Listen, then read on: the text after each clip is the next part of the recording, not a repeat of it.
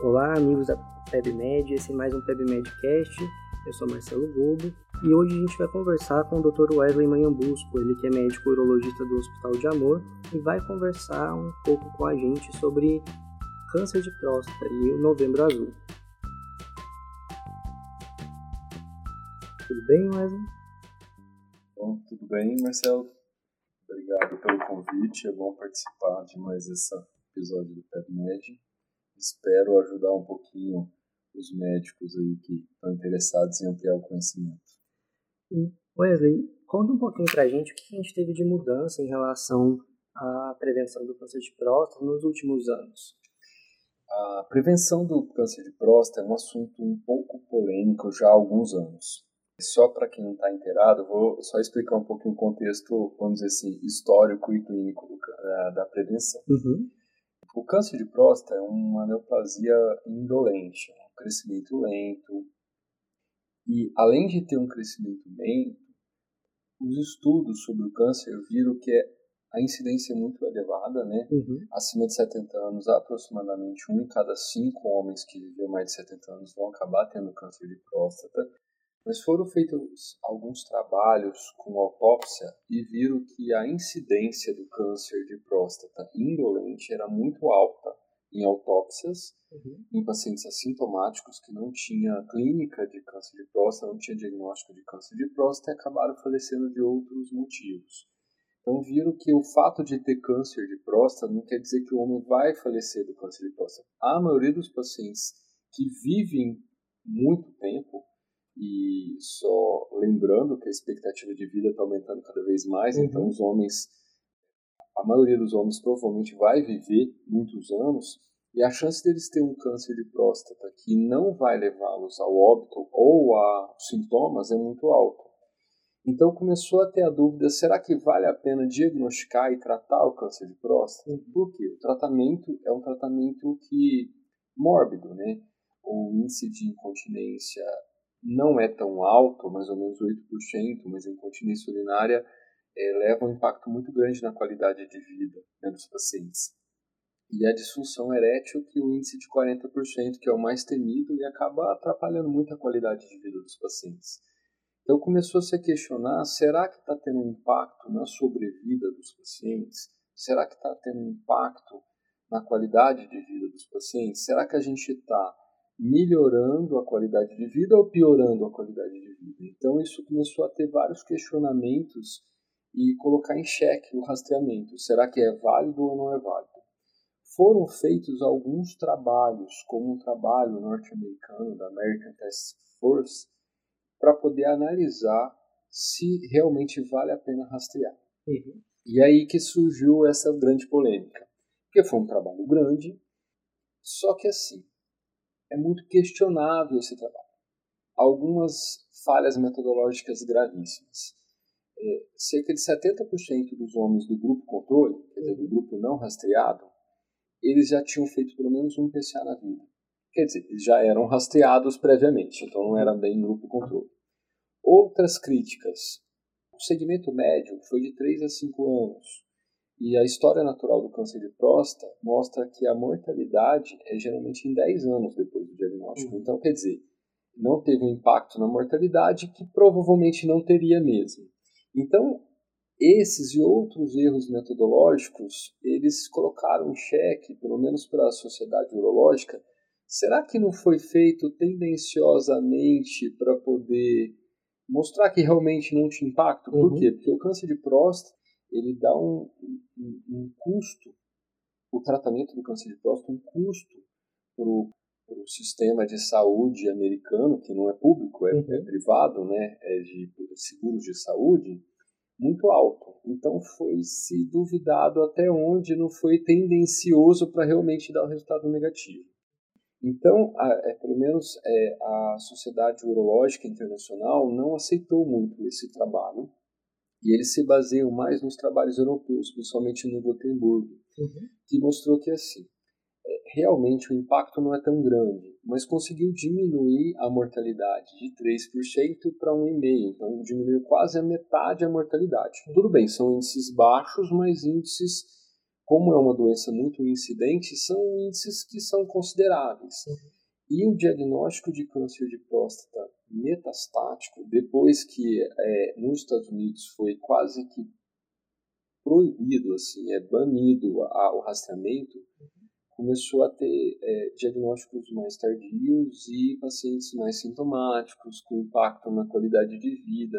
Então, hoje em dia, se deu um passo, meio passo atrás, vamos dizer assim, né? Uhum. Que o pessoal é, proibiu quase o rastreamento. Hoje em dia, é, se recomenda, assim, discutir com os pacientes né, o risco, o benefício, e talvez fazer um rastreamento não tão rigoroso, mas proporcionar para o paciente o diagnóstico, só que talvez não tratar todo mundo. Hoje em dia a gente está tratando menos. Então, uhum. quando a gente diagnostica uma neoplasia de próstata com fatores que a gente vê que são de bons prognósticos, que é aquele fator de Gleason, que é o grau tumoral mais baixo, o PCA mais baixo, um paciente com a doença sem o toque suspeito, sem nodulação, e principalmente que agora veio em alta, é, quando a gente faz a ressonância, a ressonância não dá uma lesão altamente sugestiva de uma doença clinicamente é, significativa, que é a classificação de PIRADS, a gente viu que esses pacientes provavelmente eles não vão evoluir para uma doença clínica. Uhum. Então hoje em dia a gente vê que esses pacientes têm uma doença mais indolente a gente propõe a vigilância ativa, que só para deixar frisado que é um tipo de modalidade terapêutica. Então, assim, uhum. não é que a gente não está tratando. Sim. É um tipo de tratamento que a gente acompanha esse paciente de perto, então tem todos os critérios de acompanhamento, só que com isso a gente evita de tratar uma boa parte dos homens que provavelmente não iam se beneficiar com o tratamento. É isso que é o Wake and Watch de verdade. É. Então, hoje em dia, é, assim, tá aumentando esse tipo de, de, de, de modalidade assim. Talvez proporcionar para os pacientes um, um, diagnóstico precoce e talvez não tratar todo mundo, sabe? Hoje mesmo, só para dar um exemplo né, prático que é uhum. interessante, eu, eu atendi um paciente que está em vigilância há sete anos e continua com a doença indetectada, continua bem, com a boa qualidade de vida e vivendo bem com isso. É lógico, a gente tem que conversar muito bem com o paciente, tirar a ansiedade e angústia do fato de conviver com câncer, né? Uhum. Mas é, os pacientes que têm um bom perfil vivem muito bem assim. Como eu faço essa escolha de modalidade de intervenção terapêutica ou de momento de fazer essa intervenção? Então, isso também tem muitas dúvidas, mas hoje em dia, assim, o que, que a gente sabe? Se é uma doença com Gleason baixo, PCA baixo e tem a, a ressonância que não mostra lesões PIRAD 4 e 5, a gente tem como propor esse acompanhamento. Uhum. A gente faz um acompanhamento semestral com PCA e a, ainda se faz a biópsia com uma certa frequência, geralmente com um ano e meio a gente repete, depois a cada três anos. Só que a gente está tentando agora fazer a ressonância substituir a biópsia para evitar ficar fazendo múltiplas uhum. biópsias nos pacientes. Quando tem um Gleason mais alto, um PCA mais alto, uma doença clinicamente significativa, nós temos a cirurgia ou a radioterapia. As duas modalidades mostram resultados muito semelhantes e complicações muito semelhantes, então depende de caso a caso. Acaba que pacientes mais jovens a gente é um pouco mais tendencioso ao tratamento cirúrgico, porque se tiver a recidiva, uma radioterapia de resgate ele é muito menos mórbida que uma cirurgia de resgate. Uhum. Então a gente acaba sendo um pouquinho mais tendencioso para a cirurgia, não que a radioterapia esteja é, errada, né? Uhum. E nós temos conseguindo resultados muito melhores, porque tanto a radioterapia evoluiu muito para aquela radioterapia conformacional nós fazemos uma ressonância e faz uma análise via computador e o raio é direcionado para aquela região específica. Então a gente consegue dar diferentes doses em regiões diferentes do paciente e é personalizada, paciente a paciente. Então a gente consegue menor morbidade, menos complicações, uma chance de cura maior. E a cirurgia também evoluiu muito. Hoje em dia a gente tem a cirurgia preservadora de nervos quando é factível, né? doenças localmente avançadas a gente não consegue as doenças iniciais a gente consegue.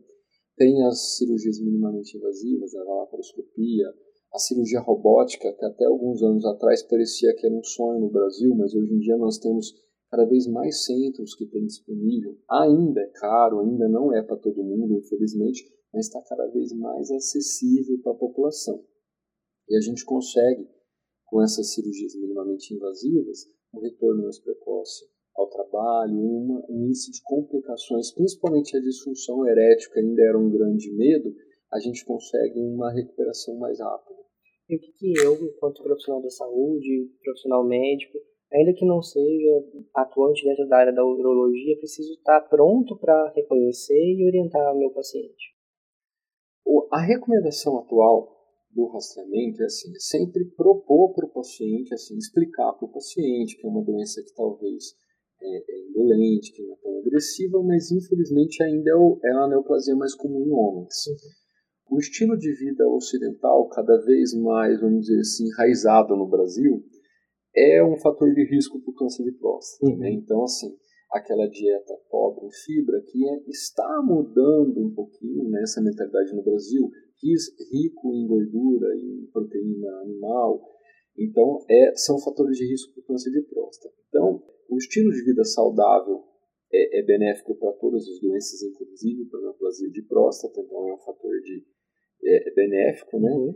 E hoje em dia se recomenda o rastreamento só acima de 50 anos, a não ser que o paciente tenha fatores de risco. O que, que é isso? Uma história familiar de câncer de próstata, pelo menos um parente de primeiro ou segundo grau de, com câncer de próstata, ou pessoas da raça negra, da etnia negra. Por quê? A gente sabe que a etnia negra é um fator de risco para neoplasia e para neoplasias mais agressivas.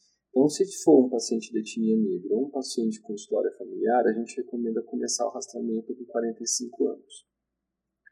E tem alguns trabalhos que mostram que quando você faz a análise inicial com PCA e você tem um PCA abaixo de 1, o risco de neoplasia é muito baixo.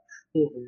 Qual que é o perigo? Infelizmente, 15 a 20% das neoplasias elas podem aparecer com PCA normal, abaixo de 2.000, que ainda é o cutoff. Por quê? Geralmente são aquelas neoplasias mais agressivas, mais indiferenciadas que não produzem PCA. Então o toque ainda é recomendável. Quando eu devo optar por fazer esse tipo de exame com o meu paciente? O ideal seria, pelo menos no rastreamento inicial, um toque e um PCA. Uhum. Então, o ideal é assim, o paciente fazer um toque, por mais que o médico faça assim, eu não tenho uma grande experiência em saber, ah, a próstata uma vez aumentada, duas vezes aumentada, mas a presença do nódulo é simples, é relativamente simples. Então, uhum. assim, pelo menos detectar a presença do nódulo endurecido e pelo menos o, o PCA a, é abaixo de 2,5. E o que, que é uma coisa que a maioria dos médicos ainda confunde um pouco? O paciente com uma idade mais avançada, com muita comorbidade, que a gente acha que provavelmente ele não tem expectativa de vida tão grande acima de 10 anos, é, não é recomendável ficar fazendo rastreamento. Por quê? Às vezes se pede PCA para pacientes com 85 anos, com várias comorbidades, aí o PCA vai um pouco alto e aí é mais um problema na vida desse paciente. É vai ter que pensar, poderá biópsia? E... É, vai ter que fazer biópsia ou não? Será que tem um câncer ou não? É, são pacientes, os pacientes mais idosos ainda vê a neoplasia, o câncer como uma sentença de morte, ainda vê como uma doença incurável, uma doença que é, é ainda existe aquela aquela a, a, aquela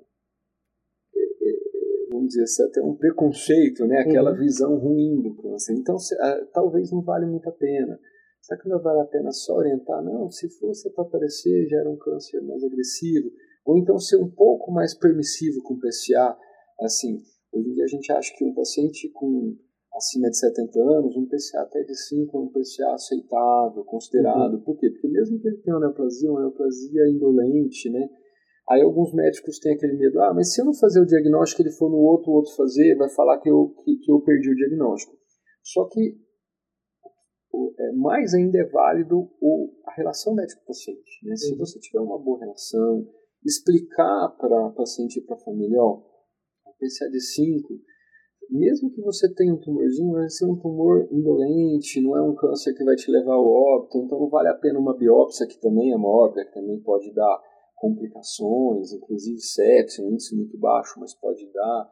Então, às vezes, se você tiver uma boa relação com o paciente, uma boa relação com a família, ó, vamos fazer o seguinte, precisa estar um pouquinho acima, vamos voltar daqui a seis meses, vamos acompanhar. Então, esse vínculo com o paciente geralmente é o suficiente para você evitar uma biópsia desnecessária, que pode trazer morbidades para o paciente também. Em relação a uma doença que é criticamente detectável, o que, que preciso ficar atento para pensar que essa é uma possibilidade de diagnóstico? É, o PCA abaixo de 10, raramente ele é uma doença mais grave. Uhum. Né? Se você tem um nódulo, já é uma doença um pouco mais avançada, porque a partir do momento que ela tem o um nódulo, ela já é uma doença clinicamente mais significativa. Então, se você não tem um nódulo no toque e tem um PCA abaixo de 5, você pode ficar um pouco mais tranquilo. Uhum. A não ser que sejam pacientes jovens, abaixo de 60 anos, aí eu acho que o PCA acima de 2,5 já, já tem que acender uma luz. Se você não tem um, um costume tão grande, médico da atenção básica, talvez valha a pena você referenciar para um especialista, né? Mas assim, não apavorar, né? Deixar o paciente, ó, esse está um pouquinho alto, não é nada para apavorar, mas convém você procurar um especialista para tirar dúvida, porque às vezes fica aquela angústia, aquele medo, será que eu fico paciente, será que eu não fico? Então, se abaixo de 2,5 toque normal, você pode ficar um pouco mais tranquilo, até porque para não sobrecarregar né, o sistema, né? Agora, o PCA é um pouco mais alto, acima de 2,5 no paciente até 65 anos, vamos dizer assim, 60, 65 anos, ou um toque suspeito, aí vale a pena você referenciar se você não tem tanta segurança em acompanhar, em tratar. Agora, as modalidades terapêuticas, geralmente a gente discute muito com o paciente, porque depende um pouquinho da estrutura que a gente tem. Ah, uhum. eu estou numa localidade que não tem uma radioterapia tão moderna, eu tenho um cirurgião experiente, talvez a cirurgia seja melhor. Uhum. Ó, eu tenho uma localidade que eu não tenho tantos recursos, eu não tenho tanta é, infraestrutura para fazer uma cirurgia boa para o paciente, o urologista da região não tem tanta experiência, não tem um cirurgião oncológico com tanta experiência, e eu tenho uma rádio boa, será que não vale a pena? Talvez é a melhor opção para o paciente. Então a gente tem que analisar cada caso e personalizar cada caso. Só que assim, é, para o médico generalista principalmente, ah, eu estou com um caso aqui, o que, que eu vou recomendar? Eu acho que assim, só de você não mistificar a doença uhum. já é um, uma coisa muito boa para a qualidade de vida daquele paciente. Diminuir aquela angústia, ah, eu estou com câncer, eu tenho que tratar logo.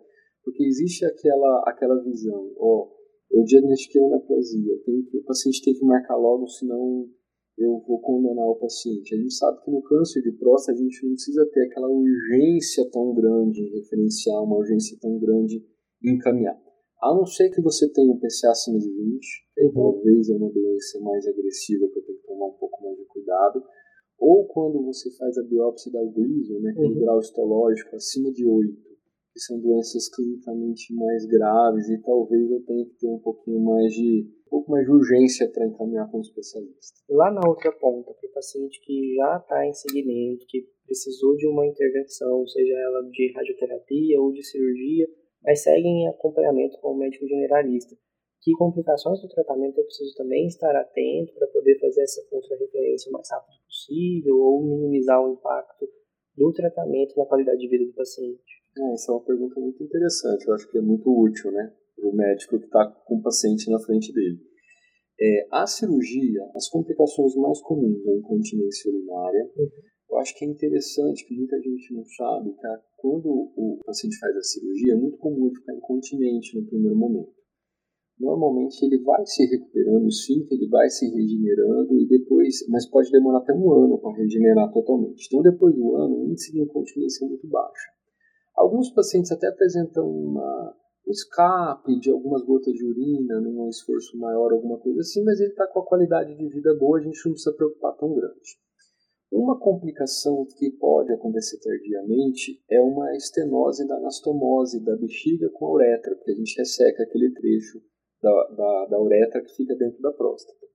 Então, se o paciente começa a ter, ele está urinando bem, de repente ele começa a ter aqueles sintomas, como se tivesse com a próstata ainda, um jato fino, esforço miccional, dificuldade de urinar, pode ser que a, a uretra esteja com estenose. Uhum. Aí sim vale a pena você encaminhar o quanto antes, porque é, é, o paciente ele pode até evoluir com uma retenção urinária aguda. E quanto mais precoce você tratar, menos complicado é o tratamento. Então aí sim, se o paciente começa a ter sintomas miccionais de jato fino, dificuldade, aí sim você deve encaminhar com um pouco mais de, de prioridade esse paciente, né? E outra complicação bem desconfortável que é a disfunção erétil, mas hoje em dia a gente não tem que falar, não, é, fez a cirurgia e vai ficar impotente mesmo. Nós temos uma gama muito grande de tratamentos. Né? Nós temos os inibidores das fosfodiesterases tipo 5, que é a família do Viagra, né? uhum. né? Viagra, o Cialis, que hoje em dia nós já temos os genéricos, o Sildenafila, que é o Viagra, normalmente a gente usa de 50 miligramas, se o paciente não tem uma boa ação, a gente pode progredir para 100 miligramas. Nós temos o Tadalafila, que é o Cialis, né, o que tem um genérico também, que a gente dá normalmente de 20 miligramas. Alguns vão ver, às vezes pode estranhar, que nós temos o Tadalafila diário, que é de 5 miligramas, que o paciente toma todos os dias, que é mais aquele paciente que ele, ele toma na fase inicial, que a gente sabe que acelera a, a recuperação. E essas medicações, muitos pacientes com a medicação, ele pode voltar a ter a potência. Uhum. Cuidados com essas medicações que eu acho que é interessante a gente frisar. O inibidor da fosfodiesterase tipo 5, ele evita a degradação do óxido nítrico, que é o vasodilatador que é produzido quando o paciente tem excitação. Só que muitos pacientes falam que toma e não, e não tem uma boa ração, por quê? Porque toma de maneira errada. Não é bem de uma maneira errada. Primeiro, não é muito adequado ele tomar logo depois das refeições, porque o, o estômago cheio ele atrapalha a absorção da medicação. Então é um cuidado que a gente tem. O outro cuidado é o seguinte: se o paciente não tiver excitação, ele não vai produzir o óxido nítrico, ele não vai ter ereção. Uhum. Então, o que, que a gente tem que orientar? O paciente, além de tomar geralmente a gente recomenda pelo menos meia hora antes da, da, da relação, do ato, só que ele tem que ter excitação, senão a medicação não vai fazer efeito. Então, muitos pacientes, eles, às vezes, ele, ele com aquela angústia de não estar tá tendo relação, de ter aquele medo de falhar. Então, o que, que acontece? A gente recomenda que ele toma e se excite, ele tem que ter excitação.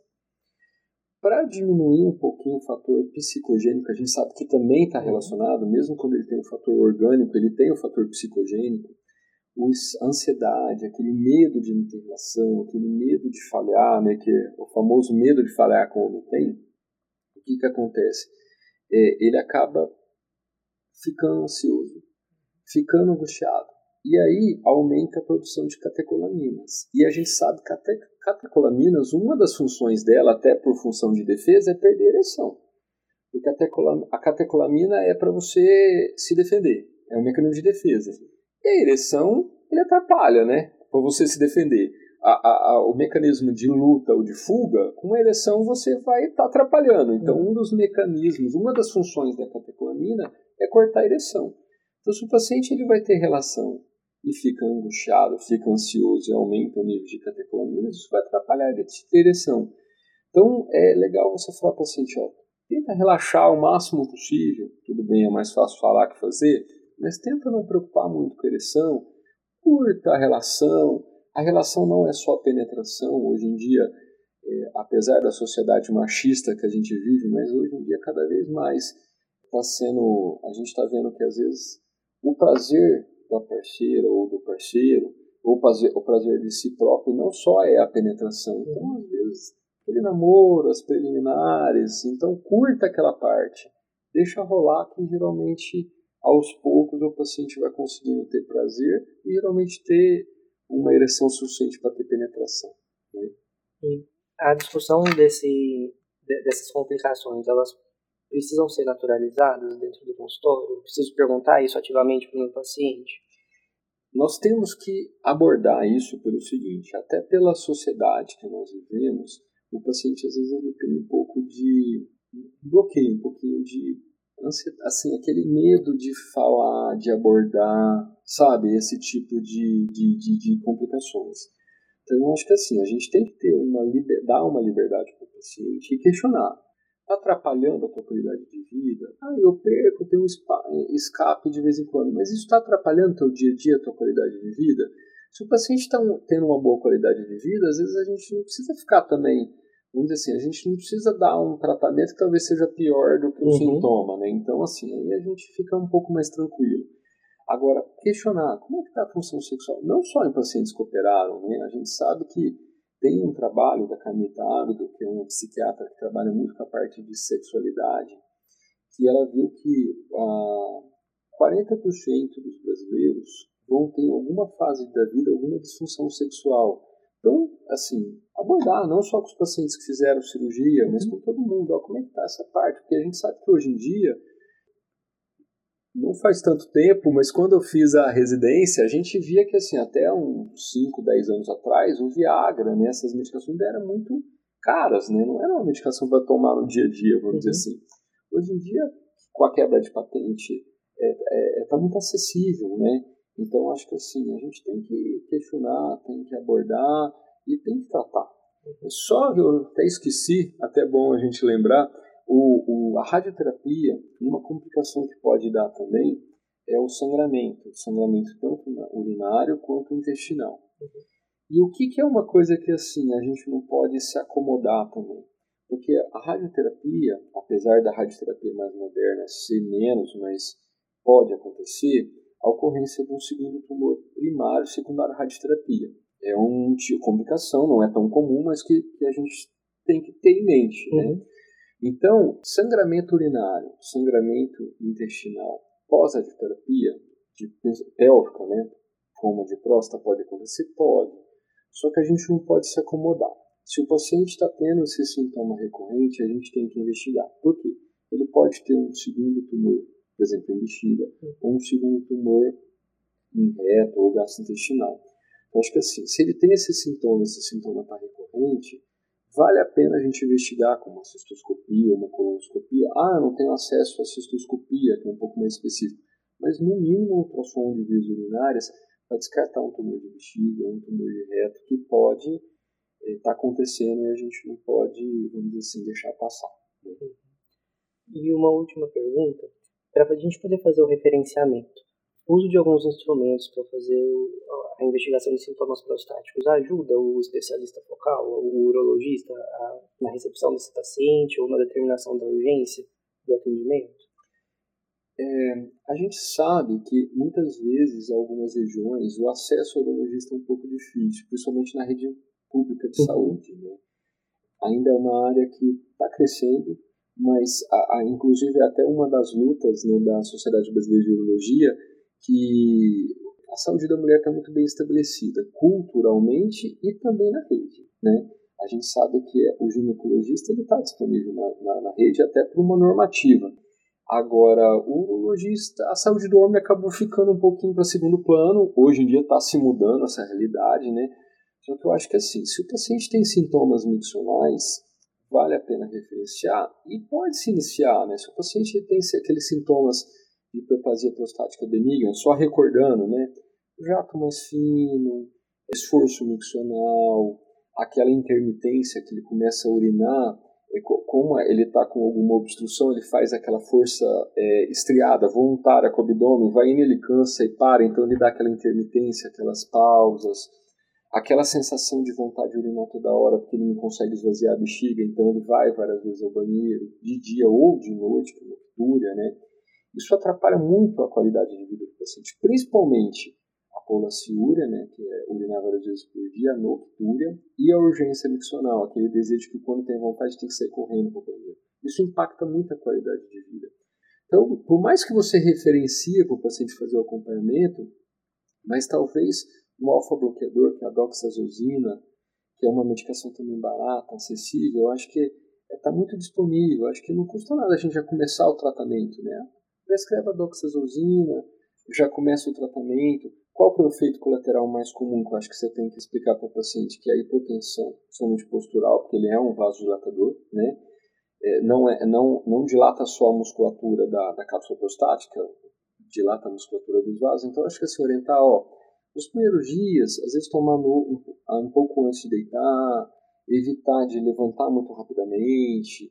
É, é, se ele começar a ter muita hipotensão, talvez uma medicação um pouco mais seletiva, como a tansulosina 0,4mg, que é a dose inicial, talvez você já consiga tratar, melhorar muito a qualidade de vida, por mais que você vá referenciar, mas pelo menos vai melhorar a qualidade de vida dos pacientes, né?